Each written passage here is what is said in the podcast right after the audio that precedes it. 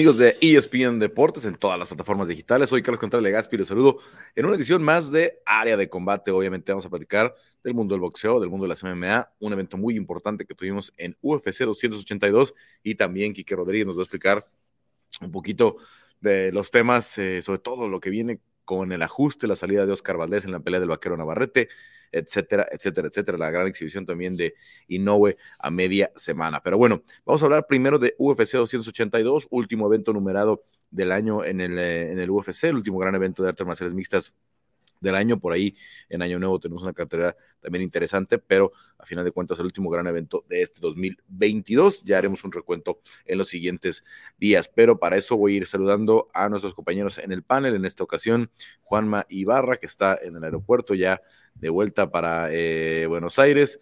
Eh, Álvaro Colmenero en Madrid y Cristian Terpa, igual que yo aquí en Las Vegas. Estamos en el UFC Apex, donde este sábado tendremos el último el último evento del año, la última cartera del año en el UFC con Sean Strickland en contra de Jared Cannonier. Bueno, a ver, eh, obviamente nos deja muchas cosas UFC 282, algo interesante para UFC 283. Eh, vamos a tocar el tema de la, de la polémica de las, de las dos últimas eh, peleas, pero quiero arrancar, creo, con lo que como a nuestro mercado, a nuestros seguidores seguramente les interesa más Topuria, el español, ¿no? su, a su dominante actuación en contra de Bryce Mitchell en el arranque de las preliminares, en el arranque de la estelar, perdón. Y obviamente Raúl Rosas Jr. con su debut, su misión de primer round a los 18 años, muchos, muchos temas en los que es histórico Raúl por esta situación, eh, en el cierre de las, em, eh, de las preliminares el sí. Eh, Álvaro, cuéntanos un poco, yo estoy sintiéndolo en las redes sociales, obviamente, es notorio la cantidad de comentarios, la, la cantidad de compartidas de todo el contenido que publiqué de, de, de, Ilia Topuria, eh, que obviamente yo había notado cómo, cómo genera Ilia, pero siento que se está desbordando la emoción por el tema de Ilia Topuria y, le está haciendo mucho bien a las artes marciales mixtas en, en España, ¿no? del conocimiento, mucha gente creo que se está subiendo al barco de Ilia.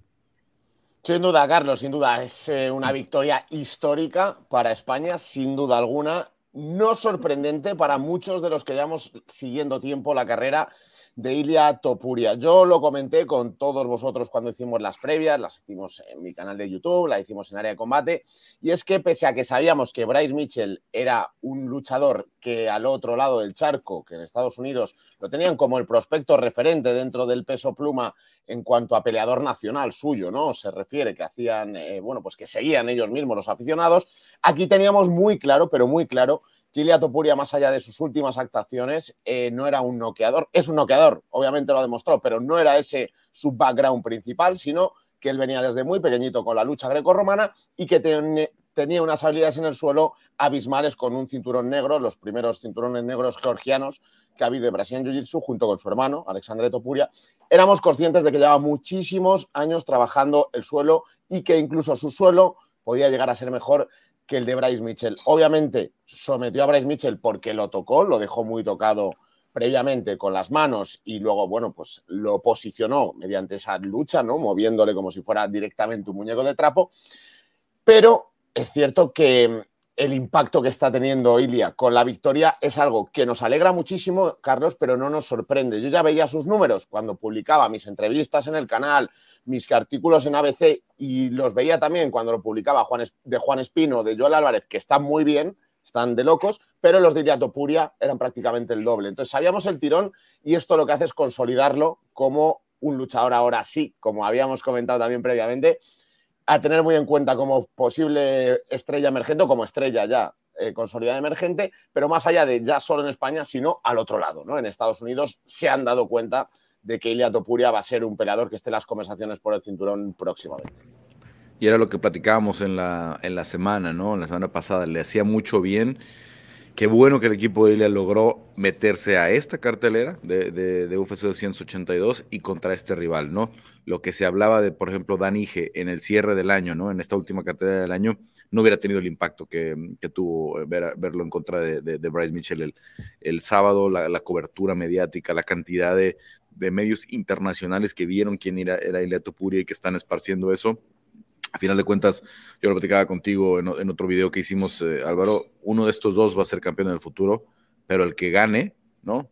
Ilia o Bryce, va a hacerlo mucho más rápido. Y, la verdad es que no, no son pocas las personas serias que ya están hablando de la amenaza que pudiera ser Ilia para Alexander Volkanovski. ¿eh? Así es que, bueno, vamos a ver, vamos a ver, todavía falta, hay que ver cómo se acomoda el futuro. Obviamente, Alex ahorita está pensando en 155 libras, pero de ahí viene mucho.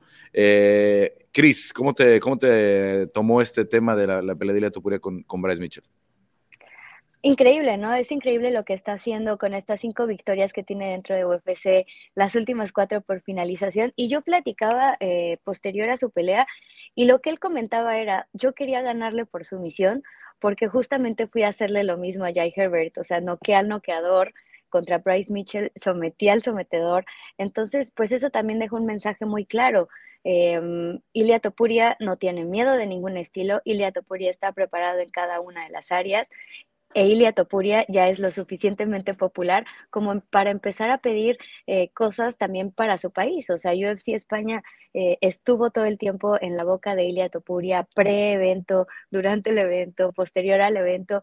Al final eh, lo pide ante las cámaras y también ya tiene muy bien pensado el plan a seguir, porque Ilia Topuria llegará un poquito más arriba del top 10 Em, en, los rankings, pero él ya tiene la mira a Brian Ortega. Yo sé que la lesión de Brian Ortega aún eh, pues es como lejana de que se recupere y va a tomar algo de tiempo, pero el hecho de que esté pensando en alguien como Brian Ortega es porque Ilia Topuria quiere dar ya ese paso grande, porque además después de vencer a Bryce Mitchell, eh, todo el ranking de las 145 libras es increíble. Entonces ya lo único que le queda a Ilia Topuria son puras peleas eh, complicadas y que le van a permitir dar pasos importantes hacia ese objetivo eh, que tendría de pelear por el cinturón.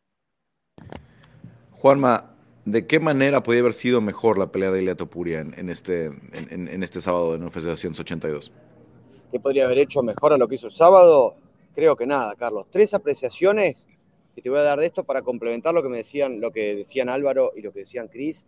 En el estadio no hubo golpe que sonara más duro que el de Ilia. Lo que sonaron esos guantazos ni siquiera en la pelea, en la pelea estelar con Yanni Magomed se escucharon los golpes que se escuchaban en esa pelea. Tomó un poco de castigo, le quedó un poco el ojo hinchado, pero lo que sonaron esos golpes, Carlos, me, quedé sorprendido de cómo sonaba cada guantazo. Eso por un lado. Por otro lado, Carlos me hizo acordar un poco al mejor, eh, al mejor Robbie Lawler, al de 2014 y 2016, en el sentido de que una vez que conectó, Bryce no fue el mismo. Nunca lo había visto retroceder a Bryce Mitchell como retrocedió en esta pelea con los golpes, y eso que peleó con Barbosa, ha recibido algunos golpes Bryce Mitchell previo a este combate, pero la, cara y el lenguaje corporal después de recibir el 1-2 de Ilia fue impresionante. Y tercero, Carlos lo sometió en su lo, lo finalizó en su propio juego, lo sometió, silenció un estadio entero. Ya cuando un peleador somete a otro entrando en el juego del rival, si bien es sometedor, Ilya se sabe, pero fue a someterlo en la especialidad de Bryce Mitchell para darle un acento y un sabor diferente a un triunfo. ¿Qué podría haber hecho diferente? Tal vez presionarlo un poquito más. Este, el, primer round cerró con Bryce un poquito empujando a Ilya contra la reja, pero no creo que haya sido porque no creo que haya sido por deseo de Ilia, sino porque directamente ganó la pulseada de la presión. Tal vez no aflojar tanto la presión porque fue ahí cuando recibió el, golpe en el ojo, y el ojo muy hinchado, pero el resto de la pelea fue impecable. Un 9 en la actuación de Ilia Topuria. Bueno, así creo que el plan de juego le salió casi a la perfección, con la excepción de ese derribo al final del, primer round, que eh, sí lo, creo que lo, toma por sorpresa a, a Ilia, ajusta muy bien. Eh, Desafortunadamente, mm, el que manda normalmente los ajustes en la esquina es eh, Alexander, los manda en georgiano. Y, aunque tenemos a, Clemente en la, esquina para, para, escuchar lo que le dice en castellano, pues eh, esos que normalmente hace, hace Alexander no los, escuchamos, pero lo hizo bien, ajustó bien otra vez Ilia, como lo hizo con Jay Herbert, también hubo que ajustar porque Jay Herbert lo lastimó. Y creo que en este caso, em, yo lo hablé con él y, estábamos tratando de ver la repetición, no he tenido tiempo de sentarme a ver otra vez la pelea eh, con video esa lesión en el ojo, ese, ese ojo morado que tiene Ilia, es un cabezazo. Eh, no es un cabezazo ilegal, es, en un intento de derribo de Bryce eh, que hace el sprawl Ilia y cuando se está tratando de levantar la cabeza Bryce alcanzan a chocar. Eso lo lastimó. No sé si es exactamente el, que le dejó el, ojo morado, pero yo no vi ningún golpe de poder de Bryce que pudiera ser el que, el que provocó ese, ese, ese, ese moretón en el ojo de Ilia. Eh, Álvaro, eh, a ver, eh, ¿qué hacemos con, con Topuria? ¿no? habla del de Brian Ortega, ¿no? Tú y yo hemos platicado por ahí, Arnold Allen a mí me gusta mucho, si, si vamos a hablar de un estelar en, en España, por ejemplo, que, que jalaría muchísima gente. ¿Qué hacemos con Ilia Topuria? Carlos, os iba a preguntar exactamente lo mismo, ¿eh?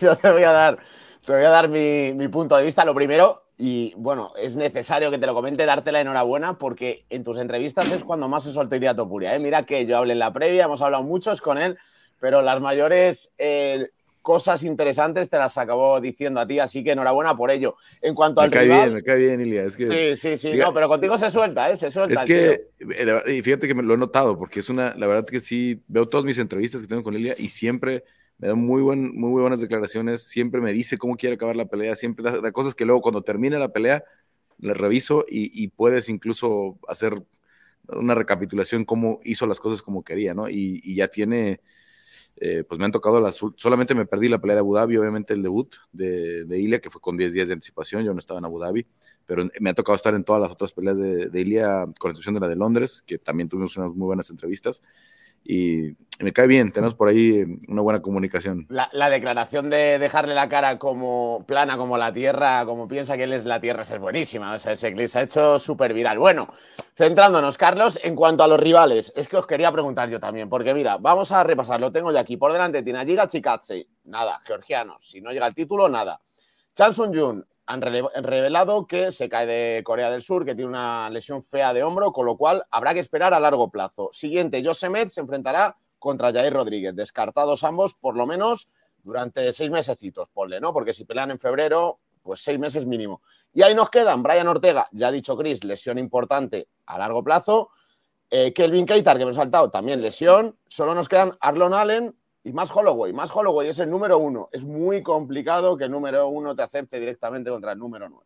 A Ilia Topuria yo creo que le falta mínimo una pelea antes, eso es de lógica. Brian Ortega, pues bueno, eh, como decía Chris, va a ser complicado. Y Max creo que está pensando en algo en 155. Yo creo que Max está pensando en un evento estelar eh, grande, ¿no? Pues, algo en 155 con un nombre importante. No me sorprendería que fuera Charles Oliveira o algo así. ¿eh?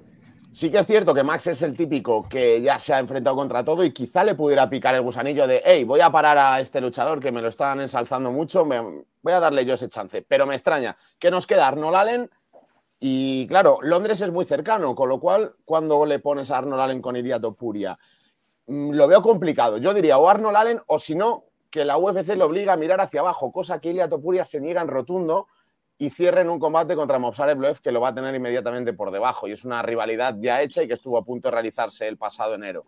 Yo es lo único que veo. Si no, Ilia va a tener que esperar o él mismo ha pedido a Paddy Pimble directamente para marzo. Ya Paddy ha dicho que hasta mayo no va a volver por seguir un poco activo, porque él es consciente de que la división se le va a estancar muchísimo, más allá con Volkanovski subiendo de categoría, con lo cual, mm, yo no sé, o sea, os tengo que preguntar. Yo diría que Arnold Allen debería ser el rival, pero no tengo ni idea. A mí la que me gusta Arnold Allen, porque además eh, es un tipo tan completo Arnold que, que pudiera darle a Ilia eh, esa, esa, ese toque de lo que sería pelear con el campeón, ¿no?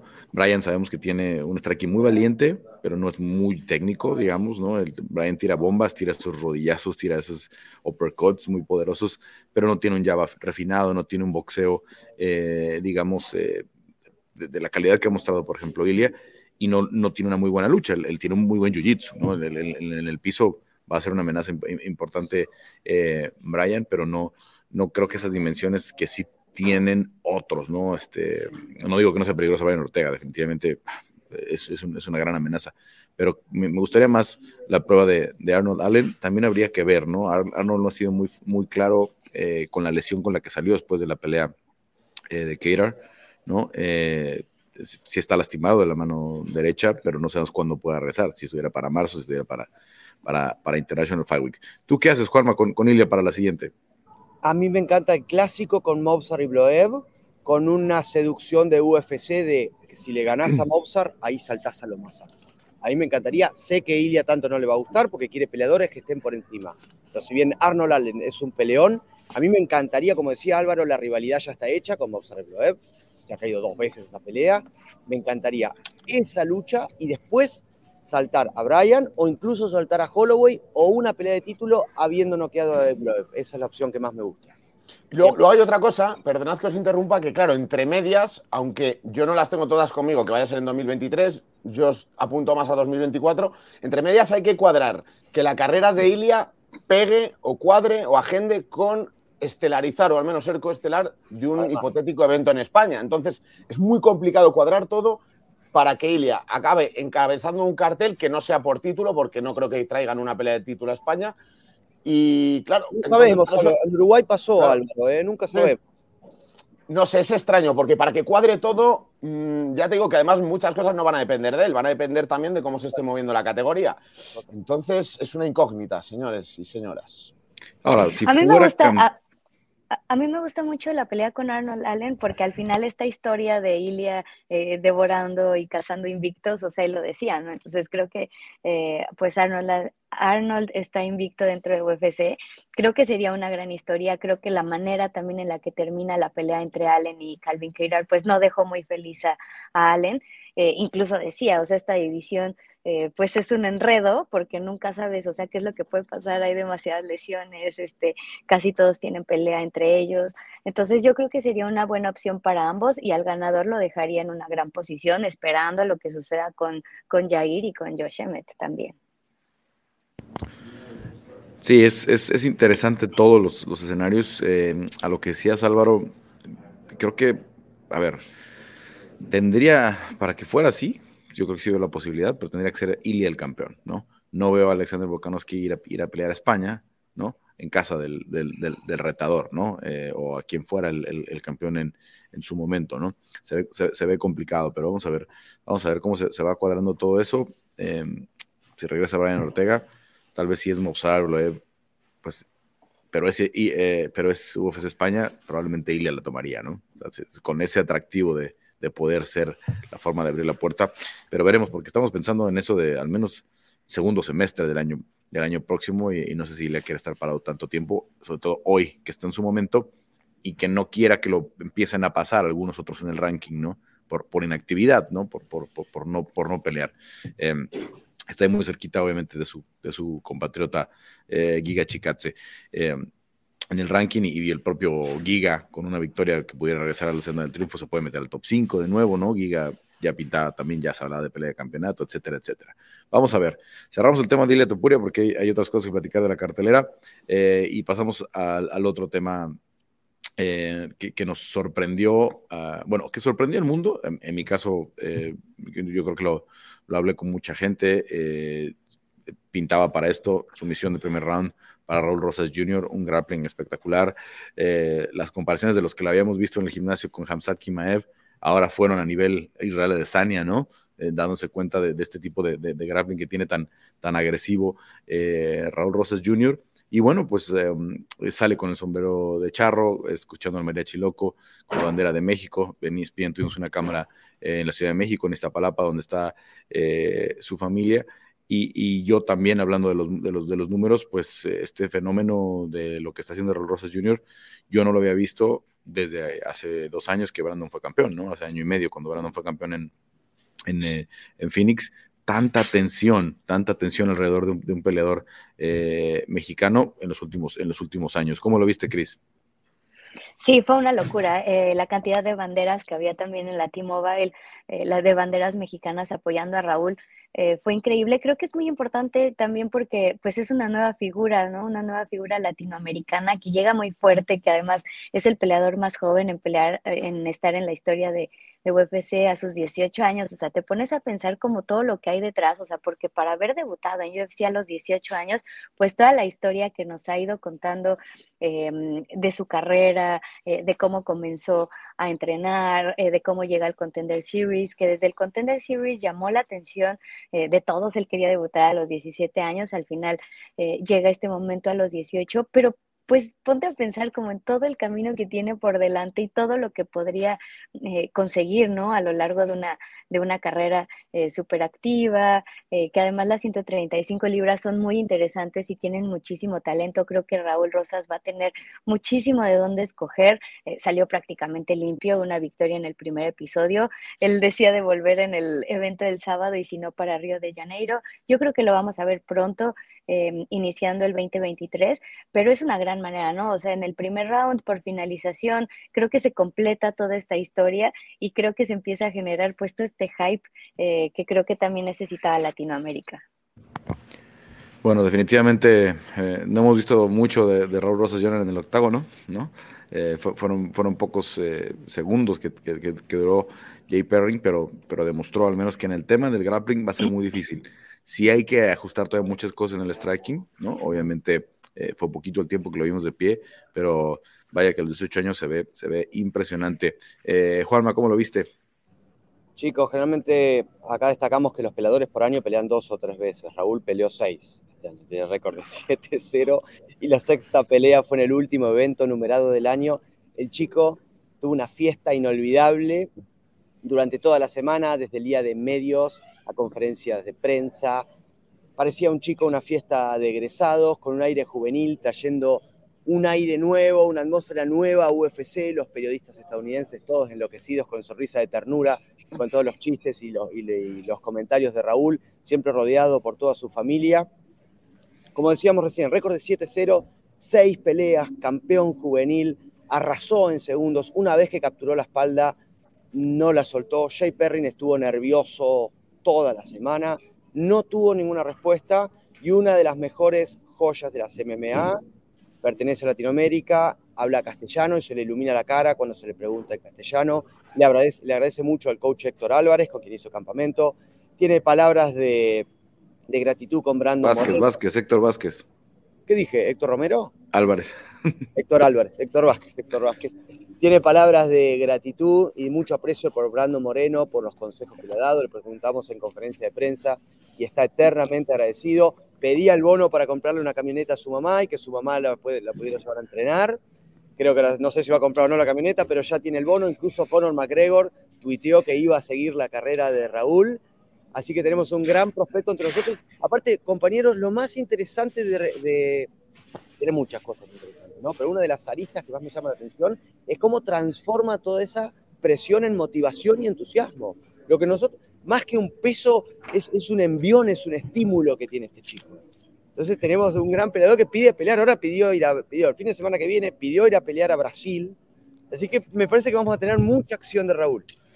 Oye, y me consta, yo no sé si obviamente lo pudieron ver en, ESPN, hicimos un, feature para Sports Center, una, pieza muy bonita que hizo el equipo de, features de Sports Center. Estuvimos en la casa unos días grabando con, Raúl, con su familia, eh, y, justo son, como son los tres hijos, Kevin, Jesse, eh, Raúl, si va mucha gente, si, era muy necesaria esa, esa, camioneta, ¿no?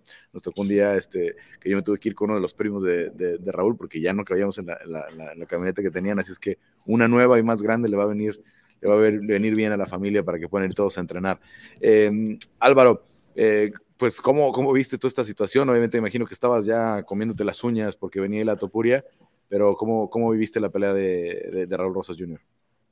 Nada, una pasada, Carlos, una pasada. Me parece súper dominante, un luchador súper completo, carismático, que habla dos idiomas, con lo cual va a copar dos mercados muy grandes, porque más allá de Estados Unidos o México, te va a coger toda la Latinoamérica, te va a agarrar todos los aficionados de Latinoamérica, te va a agarrar todos los aficionados también de habla inglesa, que pueden ser de muchas partes del mundo, peleador muy dominante, muy joven, con, batiendo récord, el más joven de la historia de la UFC, finalizando en el primer asalto, por encima de las expectativas, yo sabía que podía ganar y que iba a ganar, de hecho, pero me sorprendió esa dominación contra un peleador que también tenía cierta experiencia en MMA ya.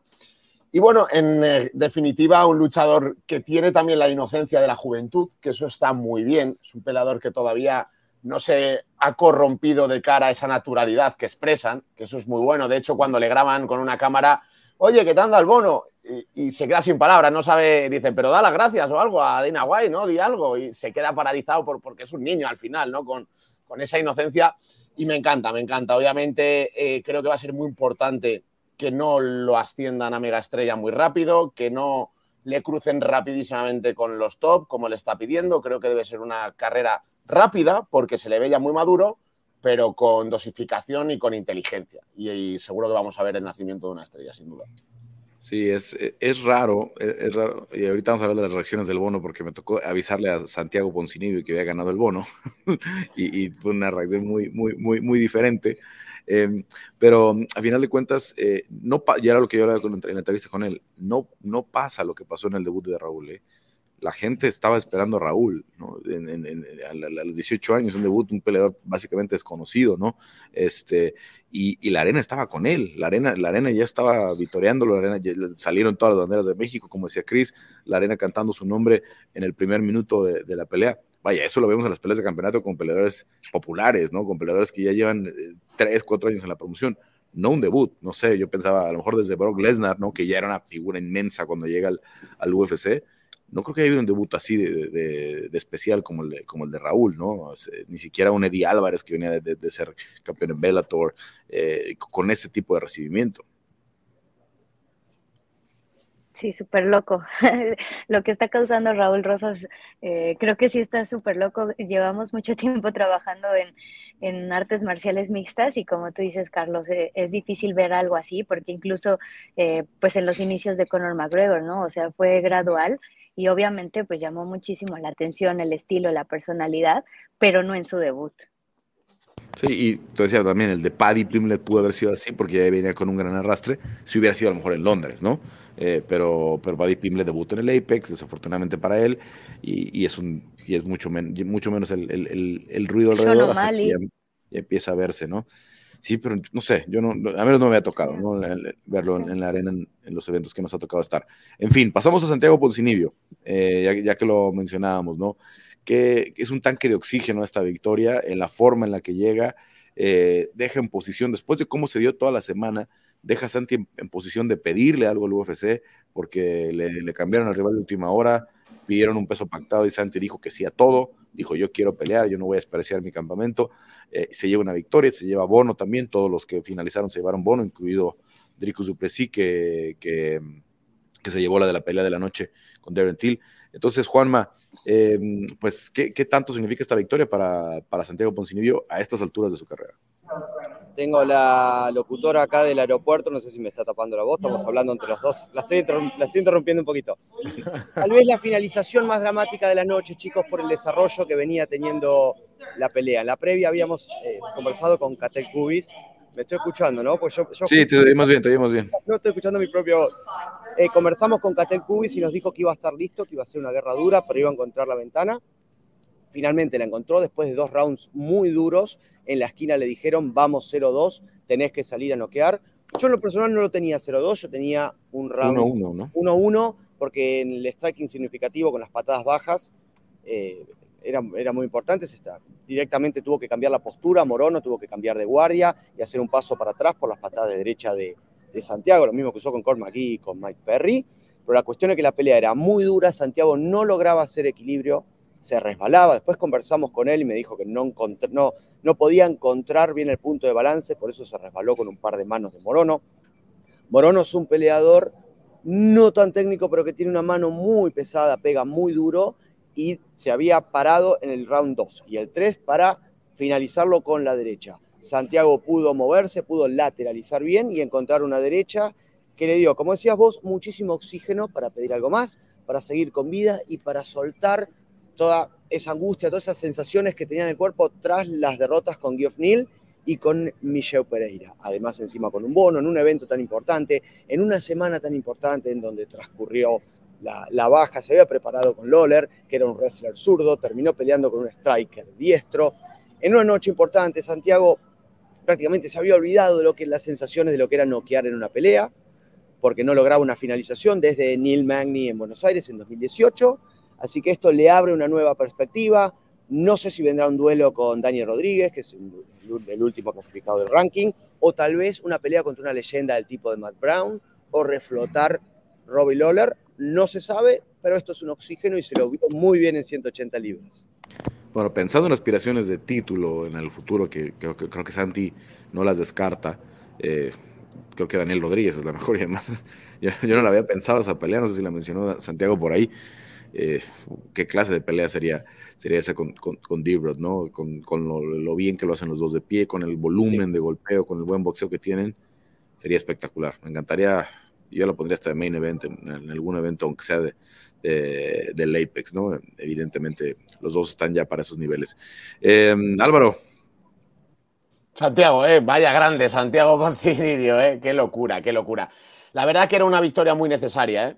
Era muy necesario este triunfo de Santiago Poncinibio. Era la manera de volver a engancharse a la carrera al título que ya por edad no va a tener muchas más oportunidades. Es verdad que está luciendo muy bien, súper preparado, que igual que para Morono era una pelea muy, pero que muy dura, porque lo coges en, muy corto aviso, porque agarras esa pelea en corto aviso, para Santiago también, porque te cambian totalmente, como decía Juanma, el rival.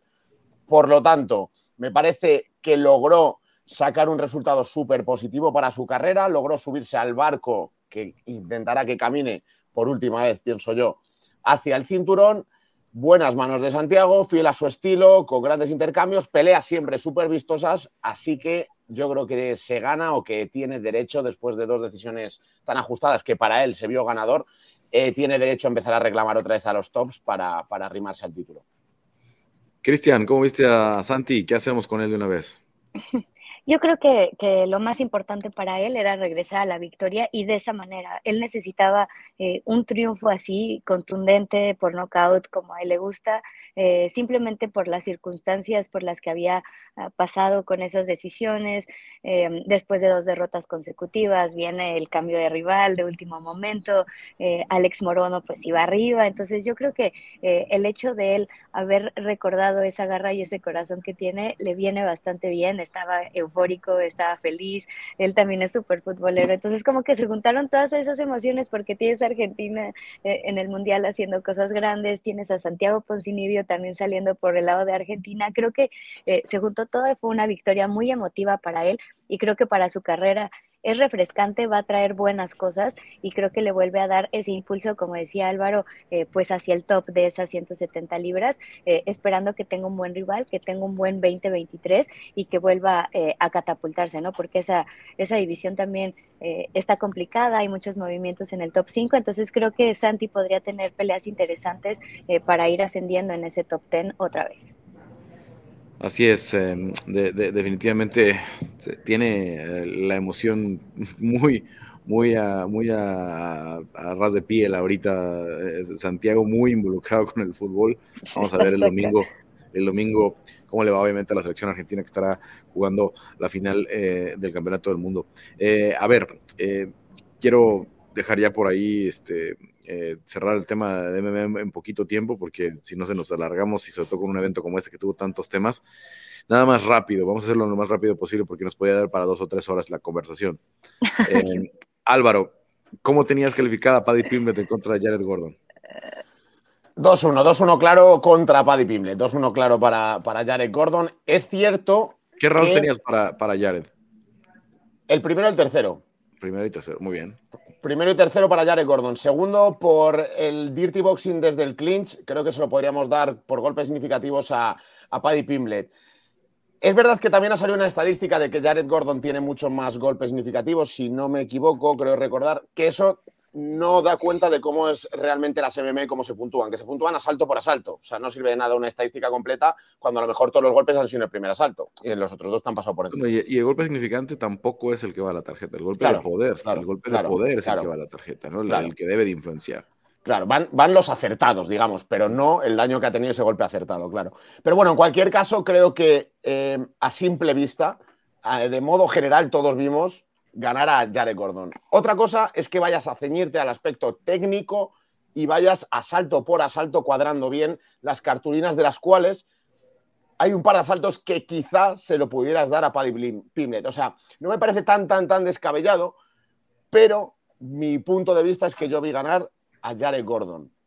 Pero también hay que recordar un poquito, y con esto termino mi intervención, que lo principal en este caso es el grappling y el striking efectivo, lo cerca que estás de finalizar el combate. En este caso no estuvieron cerca, pero que mucha presión contra la reja o que un derribo que ejecutes pero no golpes no tiene que puntuar más que unas buenas manos dentro de un clinch o, un buen codo, ¿no? O sea, creo que es importante tener en claro esas nociones de puntuación, pero en cualquier caso yo sí que vi ganadora a Jared Gordon. Juanma, ¿cómo tienes las tarjetas?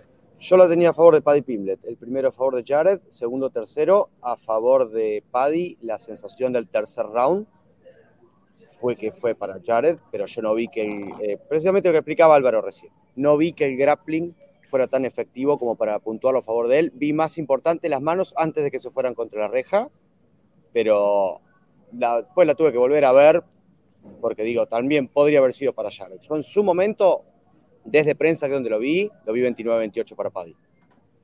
Yo hablé con Paddy y él estaba muy sorprendido de que los jueces le pudieran haber dado el tercero. Y de hecho me dijo, si, me dan si un juez me da el tercero, debe haber ganado los tres.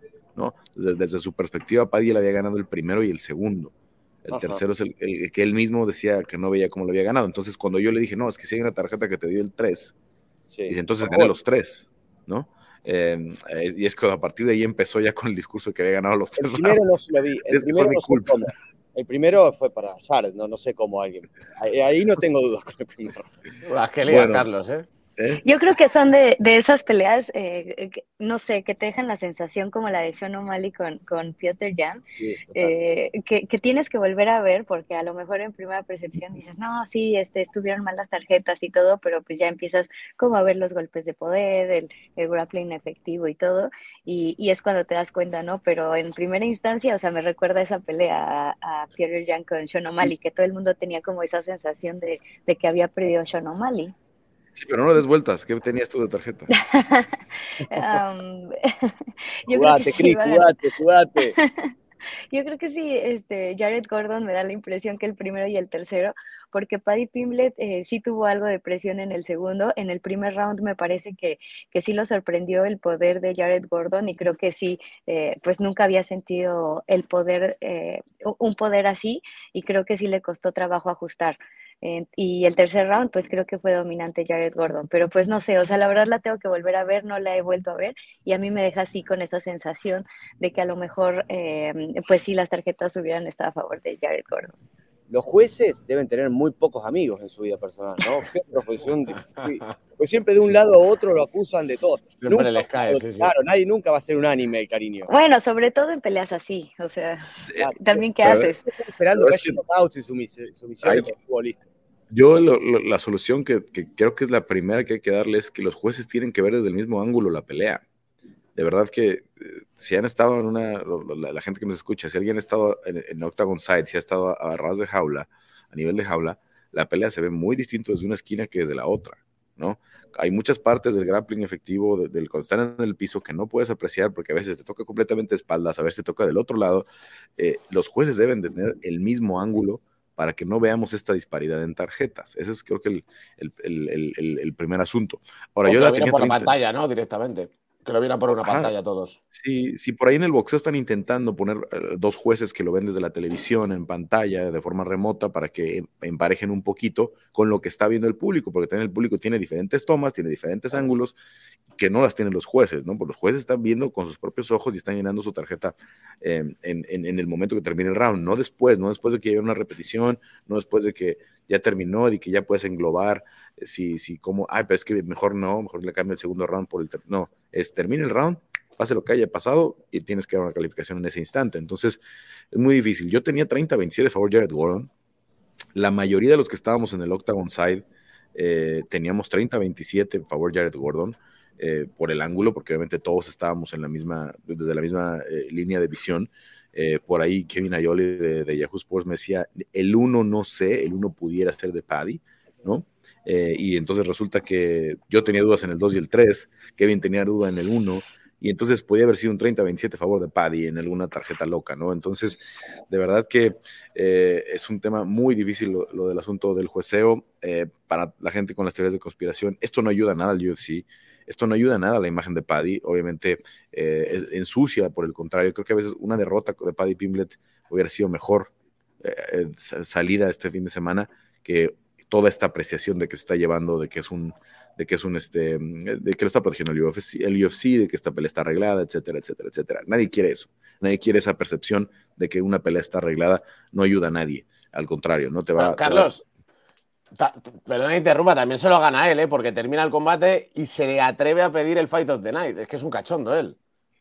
Mira, es que de momento, en ese momento, eh, yo, si no hubiera, si, no hubiera estado tan buena la de, Drico Duplessis con, con, con Darren Till, ¿no?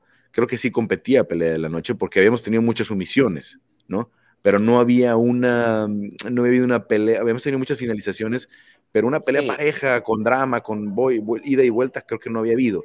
Y obviamente, pues todos quieren su bono, ¿no? Todos los, todos los peleadores se bajan del, octágono y, encuentran cómo pedirle el bono. Entonces, no por eso no lo, no lo juzgaría yo tanto, ¿no?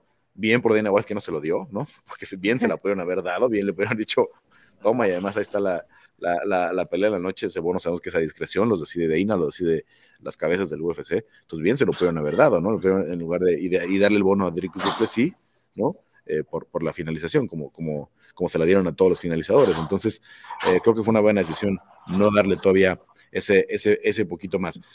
Cerramos el tema, eh, Paddy Pimble, tenemos mucho que hablar sobre él porque seguramente estará llamando mucho la atención. Y evento estelar, fue una situación completamente incómoda, completamente extraña, empate, el primer empate en, en, una pelea de campeonato desde que vimos a Brandon Moreno empatar con, con Davison Figueredo y ya sabemos lo que, lo que trajo eso. Nadie quiere ver un empate en una pelea de campeonato porque nos, nos, nos deja en situaciones muy complicadas. Y luego una especie de justicia divina con, em, con Glover Teixeira, que había quedado fuera de la ecuación cuando se lesionó Giri, Giri Prohaska. Él había dicho, yo quiero pelear con Magomed Ankalaev, pero denme seis semanas para prepararme y pelear en Brasil.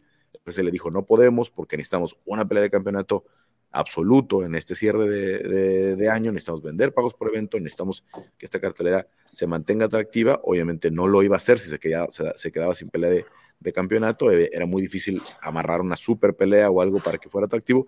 Y bueno, a final de cuentas, Glover va a pelear en Río de Janeiro por el campeonato, pero ahora en contra de Jamal Hill. Em, en resumen, ¿cómo ven lo que pasó en la pelea de campeonato y lo que tenemos ahora para enero, Cris? Una locura, ¿no? Es la primera vez que en Brasil se van a disputar dos cinturones, entonces creo que finalmente se empiezan a acomodar las cosas para esa cartelera de UFC 283. Y pues una lástima, ¿no? Que el cinturón siga vacante. Digo, finalmente Jan Blachowicz estaba con esa mentalidad de querer recuperar el cinturón. Él creo que fue consciente desde un principio y dijo, no, o sea, pues pues yo creo que la ganó Magomed, o sea, incluso se veía eh, en el semblante, o sea, como él no estaba contento con su desempeño, y creo que Ankalaev es el que eh, termina más afectado porque se queda sin pelea de cinturón y además eh, pues se queda con este con esta amargura, ¿no? O sea, de a lo mejor saber que hizo más, que propuso más, que estuvo pateando más, que atacó más y que finalmente los jueces pues dan este empate dividido y ahora lo dejan fuera de la ecuación a él porque va a tardar un rato en recuperarse y ya va a haber otro campeón, a lo mejor Giri recuperándose, va a pelear por el cinturón y entonces él ya se va a la fila. Raro. Álvaro, sensaciones de lo que pasó el, fin de semana y lo que viene. Malas sensaciones, como dices, Carlos. Eh, no gusta nada ver una pelea por el título que queda encima vacante de esta manera, ¿no? Porque ya suelta el cinturón un, luchador, en este caso Prochaska, y llegan otros dos a por el cinturón y nada, dice, para ellos tampoco. Además ha alimentado muchísimo la teoría de la conspiración, ¿no? De Dana White ya sabía algo, ya había preparado el cinturón por si acaso para Río, porque no quería que allí estelarizaran Brandon Moreno y Figueiredo. En fin, bueno, te da para hablar muchas estupideces, ¿no? que, es lo que pienso yo que son. Pero bueno, en cualquier caso, es un combate que como tal, igual que yo eh, veo bastante claro lo de Gordon contra Pimblet, aquí sí que le puedo dar chance a que haya empate. O sea, yo lo vi muy igualado, dos y dos muy claros, dos primeros, dos últimos. Es cierto que el último se le puede dar fácil 18, pero claro, si el del medio cae de la balanza de, de pues es un empate. Entonces, eh, no veo mal puntuado el combate. Sí que es cierto que al final nos quedamos muchas veces subjetivamente, pasa desde los, dentro de los propios rounds y dentro de las peleas. Te quedas con la parte final, retenida en la cabeza mucho más que la que ha pasado eh, al, inicio. Entonces nos quedamos más con ese dominio final de Ankalaev que con lo de Blachowicz. ¿Se le podría haber dado a Ankalaev? Pues se le podría haber dado, probablemente. Al que no se le habría dado es a Blachowicz. Pero un empate no me parece descabellado. Y esto es UFC y de un día para otro te puede pasar la oportunidad de cinturón por cinco personas, que lo suelte Prochaska, que vayan dos no lo cojan y ahora vayan otros dos y traten de agarrar ese cinturón. Por lo tanto, esto es la UFC y así, así son las cosas. Y sí, ya que lo mencionas, me trae muchos recuerdos de esa, de esa noche de UFC 255, donde no teníamos evento para 256. Gana Figueredo en primer ronda Alex Pérez, gana Brandon Brandon Royal y dice Dana White, aquí tenemos un evento estelar y lo firmamos para la próxima semana, ¿no? Prácticamente eh, tres semanas de, diferencia fueron. Y si Río hubiera sido eh, en la primera semana de enero, también hubiera sido así pero a veces se dan así las, circunstancias, a veces suceden así las cosas. Juanma, ya nada más para cerrar, ¿cómo viste? Lo vi los dos primeros rounds para Ian haciendo muchísimo daño con esa patada derecha que tanto daño le hizo a Desaña. Lo pudo mantener a flote con esos golpes. No tan así con su boxeo, Magomed, típico de la escuela soviética, buena defensa de striking, es muy difícil encontrarlos, trabaja muy bien con los hombros, con las caderas y con los pies. Los dos primeros para el polaco y los, el, tercero, el cuarto y el quinto se impuso el sambo, la lucha, los derribos de Magomed, los intentos de sumisión. En la esquina de Magomed le dijeron, es todo tuyo. No lo pudo seguir manteniendo a flote.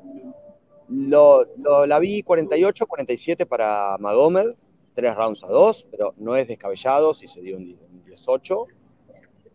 Me hubiese encantado estar en la casa de Yamaha Hill cuando anunciaron la pelea estelar, porque debe haber estado viendo la pelea y de golpe dijo, ah, bueno, peleo por el título. Hablaban de justicia divina.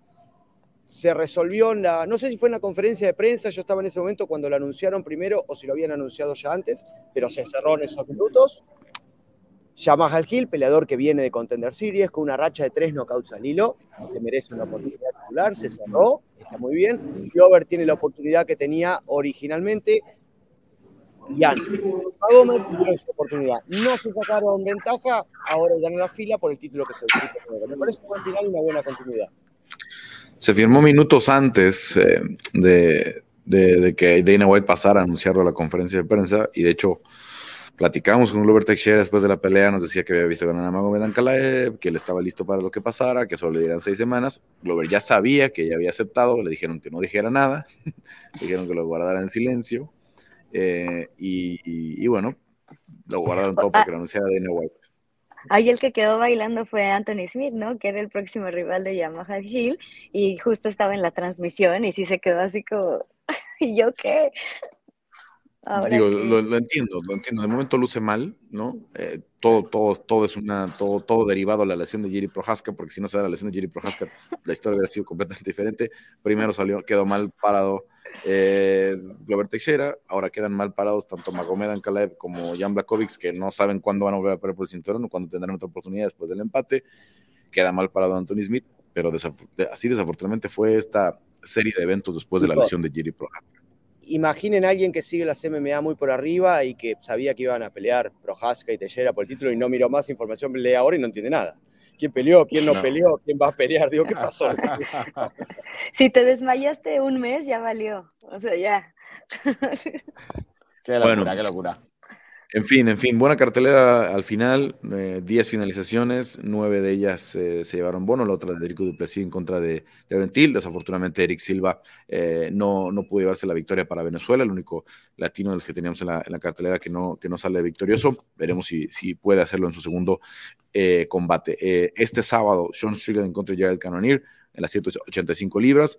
Eh, un evento interesante que difícilmente le dará a alguno de los dos oportunidad por el título porque eh, Sean viene de perder con el campeón, Jared viene de perder con el ex campeón que era Israel Azania, pero los va a mantener ahí vigentes para algo eh, interesante, ¿no? Para peleas, para peleas interesantes que pudieran darles el rebote a la pelea de campeonato. Ojo, eh, tenemos a Rafa García en contra de Majeshate, una pelea importante para Rafa, eh, que viene de perder en, Dallas, tiene, viene con esta urgencia de llevarse la victoria. Y Alessandro Costa, eh, campeón de las 125 libras de Lux Fight League, que estará debutando en contra, debutando en contra de Mila Arbasi, buscando una sorpresa en el peso mosca que yo creo que no hemos visto desde el debut de Brandon Moreno, cuando Brandon sometió a, la Samurai y Luis Molca en, la misma división, llegando con tu clasificado de última hora, así es que se parece mucho la situación, veremos si, si lo logra. Eh, Cris, pues muchas gracias, como siempre. Gracias, Carlos, Juanma, Álvaro. Álvaro, gracias. Muchas gracias, amigos. Un abrazo. Juanma, pues eh, muchas gracias y, aguántese los nervios, aguante los nervios hasta el final, hasta que termine el partido el domingo. Unas últimas, un, par de cositas que digo ya para cerrar. El equipo de Majellate está muy atento a que no haya infiltrados, porque con Carlos y Luis el otro día estuvimos en el Apex. Yo me puse a grabar y vino un coach para decirme que no grabáramos. Tiene miedo de que le llevemos las grabaciones a Rafa. Está bien, este, están cuidando todos los detalles. Estaba haciendo sparring con Damiris Magulov y me pidió en un inglés que no se entendía tanto, pero entendí que quería que lo borrara, así que bueno, lo borré. Eh, un gusto haberlos visto en Las Vegas, chicos. Esperemos que Eurosport no sea tacaño y que lo mande a Colmenero también acá a Las Vegas. Así nos podemos ver todos. Así que bueno, fuerza al domingo, eh, que estamos todos ahí al borde de la locura. Para la siguiente de Ilia, seguramente nos vemos. Bueno, Seguro. gracias a los tres, también gracias a eh, Héctor Cruz, nuestro productor, que ya nos está haciendo el traslado al mundo del boxeo con Quique Rodríguez. Eh, Quique, ¿cómo estás? Eh, un gusto saludarte como siempre. Eh, te escuchamos en el, estilista, en el podcast, pero ahora con una mala noticia las, eh, pues que se dio esta semana. Oscar Valdés sale del combate del vaquero Navarrete, una pelea que tenía emocionada a mucha gente. ¿Cómo estás, Carlos? un saludo a todos los amigos de área de combate. Oye, antes de, de arrancar con lo, que, con lo que me preguntas, Hace rato los escuchaba hablar de, de, mal jueceo, de teorías de conspiración, y dije, oye, ¿a poco están hablando de Vox en estos momentos? Ya luego dijiste Pavi Pinderton y que no, no, sí es MMA. Pero, es que pero bueno, eh, el tema es que... Eh, muchos jueces son los mismos, ¿eh? En muchas comisiones, en muchas comisiones, los mismos jueces que hacen el box. Ah, sí, ¿De, la, de, la, comisión. En muchas, muchas, de hecho, muchos, muchos jueces de MMA aquí ¿De verdad? en Las Vegas también. Mira, mientras no tengan una. Mientras no esté Adelaide, Adelaide Bird ahí para que dé una de esas. Aquí tenemos Adelaide Bird también. Peleas absolutamente absurdas. Más. De verdad, no, no, no, no, no sé, no, no sé si, no sé qué, qué decir al respecto. Sí, tenemos, tenemos este. Está bien. Así pasa. Muchos de los, muchos de los mismos tenemos. Ok, bueno, pues comisiones. Yo, yo pensaba que sí, también tenían para, para, para, distintos jueces, pero bueno, así es esto, Carlos. De, lo, de lo que me preguntas, creo que pues es una muy mala noticia, la verdad. Eh, esperábamos con muchas ansias esta pelea, una de esas que pintaba para hacer una gran guerra entre mexicanos, de esas que al boxeo le han dado muchas, pero muchas historias. Y, nada, pues una lesión eh, de Oscar Valdés, me parece que en una mano, pues la que lo, lo, saca de este combate, en su lugar entre el australiano Liam Williamson un rival que me parece no le va a representar como gran problema a Emanuel Navarrete, que debuta en las 130 libras. Y, nada, Carlos, mi único deseo, bueno, una, que se recupere Oscar Valdés lo más pronto posible y que dos, dentro de este 2023 veamos esta pelea porque pues creo que sí es de esas necesarias para el boxeo. Vamos a ver, vamos a ver, este, como dices, la, la, pelea con Liam eh, pues, eh, pierde mucho del atractivo que tenía eh, Valdés, pero pues, la verdad es que encontrar algo rápido para que se mantenga eh, activo y aproveche el campamento del vaquero Navarrete. Eh, a ver, no sé, vamos a platicar del fin de semana, pero primero, pues en la madrugada del martes, sí, ¿no? Lunes o martes, ya, ya, ya estoy perdido, de lunes o martes, eh, pues otra, otra gran exhibición de, de, alguien del que siempre nos hablas muy bien, ¿no? Del, de, de, de Inoue. Sí, sí, Carlos, la verdad es que fue una, una gran exhibición del japonés. me parece, pues, eh, confirmando su posición entre pues el 1 y el 3 libra por libra, ¿no? Ya sabes que es un tema de gustos, cada quien lo pondrá donde guste, pero, pero pues ahí debe estar, ¿no? Junto con Usyk y pues con, con, no sé, Crawford o con quien la gente quiera, ¿no? Eh, pero, pero sí, sí, la verdad es que eh, creo que al final de cuentas todos esperábamos una pelea que Inoue terminara rápido, que, que Butler no le representara ningún eh, problema. Y creo que fue así, no, no le representó realmente una competencia grande, un problema grande eh, Paul Butler a, a Naoya Inoue, pero creo que eh, el hecho de que le haya aguantado 11 rounds terminó siendo súper positivo para él. Primero porque imagínate pasar un año y haber estado arriba del ring, no sé, cinco rounds si acaso, ¿no? segunda, porque nosotros también como aficionados pudimos disfrutar toda la oferta boxística que tiene Naoya Inoue. Y si no han visto la pelea, de verdad háganlo porque fueron 11 rounds hasta que Inoue dijo basta, en la que pudimos disfrutarlo, ver cómo camina el ring, cómo corta las salidas, su pegada, su gancho, su gancho eh, de izquierda, eh, cómo se quita golpes, porque también cuando eh, Butler intentó atacar a Inoue, que fueron algunos momentos en los rounds del medio, Inoue pues con la cintura se, hacía para atrás y se salía de la distancia, pero, pero, pero de manera muy precisa. En fin, creo que fue una cátedra de Inoue y, y, lo bueno de haberlo visto 11 rounds es que pues de verdad lo disfrutamos, ¿no? Y él pues también durante todo ese tiempo pudo estar arriba del ring soltando pues todo el campamento que hizo y no quedándose con energía contenida que luego pasa cuando las peleas acaban muy rápido. Bueno, pues por algo le dicen el monstruo, ¿no? Se vio eh, definitivamente eh, muy, superior otra vez. Y yo veía muchos comentarios, obviamente, ¿no? Sal, sal de Japón, ¿no? Eh, que, que, venga a pelear a Estados Unidos, que tenga estos retos o al continente americano, porque obviamente ahí sí tenemos varios mexicanos, ¿no? Que pudieran estar en su, en su categoría, que pudieran ser un reto interesante, no yendo a Japón, ¿no? Donde tendría todas las ventajas Inoue. Ajá. Sí, e, ese es un buen tema, ¿eh? eh pues evidentemente Inoue pues allá tiene todas las comodidades y toda la protección que pueda haber. Quizás en tema de bolsas y Estados Unidos sería una mejor opción eh, por el tema del horario, ya sabes, ¿no? Todas esas cosas que luego aquí nos complican de ver una pelea a las 2, 3 de la mañana.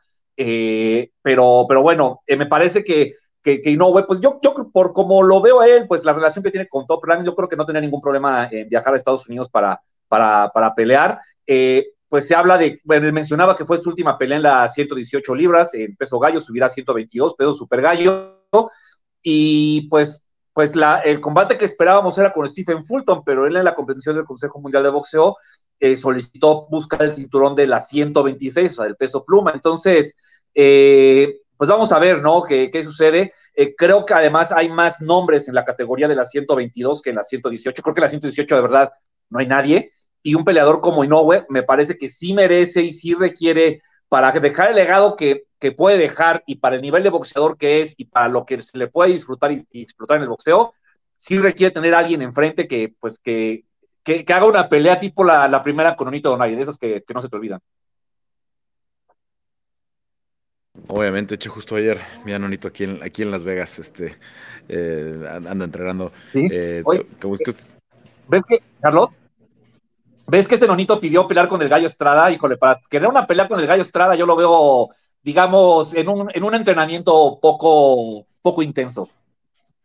Sí, sí, bueno, vamos, vamos a ver, ¿no? Tendría que, apretar un poquito, pero aquí en Las Vegas obviamente hay muchos, muchos eh, gimnasios, hay mucha gente con la que puede eh, trabajar. Nonito tiene varios amigos míos este, mexicanos que están ayudándole en sus camps, alguno que fue incluso esquina con él allá en última pelea en Japón, así es que bueno, eh, vamos a ver qué pasa en el futuro con Onito. Eh, de este fin de semana, eh, se nos está acabando el año, tenemos alguna cartelera interesante. Sí, mira, eh, bueno, para este fin de semana hay poco box, o sea, creo que realmente quedan dos peleas en lo que resta del año interesantes. La primera es la de el sábado Frank Martin contra Michael Rivera, una, una, pelea de, organizada, una función organizada por Premier Boxing dos pesos ligeros, no de los más, más importantes, pero que están en camino de estar ahí arribita con, con, los, con, los, con los principales. Eh, me parece que por ahí el ganador podría, pues, eh, Premier empujarlo para una eliminatoria, para algo ahí con los varios ligeros que tienen, a lo mejor pensar luego enfrentarlo al Pitbull Cruz, algo por el estilo, y por, por el tipo de boxeadores que son, es una de esas peleas eh, a lo mejor medio underground, pero, pero muy interesante, que, que, como aficionado se puede disfrutar muchísimo. Y para el 31 de diciembre en Japón, eh, que es tradición allá hacer función eh, el último día del año, Kazuto Yoka contra Joshua Franco, eh, título OMB peso Super Mosca, 115 libras. Gran pelea y con esa cerraría, me parece, el 2022. Y bueno, vámonos a la polémica. Sandor Martin en contra de Teofimo López. ¿Cómo viste la pelea? Sí. Ay, Dios. Ay, ay, ay. Mira, en lo personal, ninguno de los dos me convenció. Eh, creo que ninguno de los dos hizo una pelea como para levantar la mano y pedir peleas más interesantes, a pesar de que pues ya estaba el tema de la mandatoria y había un tema administrativo que les iba a dar esa opción. Eh, a, mí me, a mí me faltó más de, de Sandor Martin, hizo una muy buena pelea, boxeó, fue difícil, se complicó, todas esas virtudes que tiene, pero a mí me parece que dejó muy amarrada su mano de atrás, la mano izquierda. Y Carlos, hoy hablaban de tema de polémica de los jueces, al menos en el boxeo, pues eh, al, solo poder usar las manos, pues tienes que buscar la forma de, pues, de, que los jueces tengan más fácil el darte los rounds, y a mí me parece que Sandor no lo hizo. usó muy bien la mano de adelante con el jab, ese ganchito de derecha que tiraba ahí como muy rápido, muy preciso, como más para marcar que para realmente lastimar. Pero si todo se los hubiera acompañado siempre con, un, con el golpe de atrás, creo que hubiera, hubiera sido más claro, su, boxeo hubiera sido más claro, eh, su, su, ataque, su agresividad, y probablemente los jueces hubieran sido más benévolos con él. Eso es lo que yo pienso. Por otro lado, Teófimo López, que, que también pues se vio, se vio mal, eh, pues me parece que le desesperó el estilo de, de Sandor Martin, eh, pues muy, muy aventado, me parece que no se defendió bien, pero entre todo ese caos que había en Teófimo López en el ring, me parece que de repente lanzaba justo la mano de atrás, la mano derecha y conectaba sus golpes más sólidos, más contundentes y más fáciles de visualizar para los jueces. Pienso yo que, o sea, yo la tarjeta que anoté me dio 95, 94 para Sandor Martín, pero quitando la tarjeta esta que le dio solo dos rounds para al español, no me parece que, que haya sido disparatadas las otras dos tarjetas.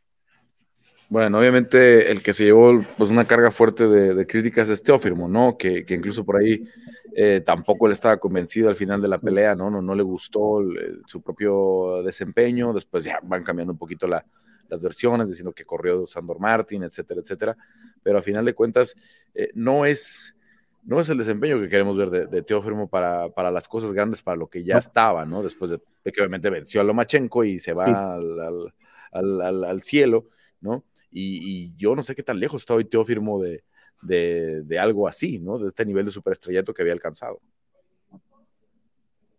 Y, creo que es, y creo que es mucho también, Carlos, o sea, sí está esa pelea con Lomachenko. A mí la, anterior ante Pedro Campa me gustó muchísimo, me gustó, me, gustó el performance de Teófimo. Creo que el hecho de que Jorge Rubio no haya estado en la esquina, pues, pues en algo afectó. Me pareció que se vio muy limitado Teófimo López, muy básico en su boxeo, muy predecible.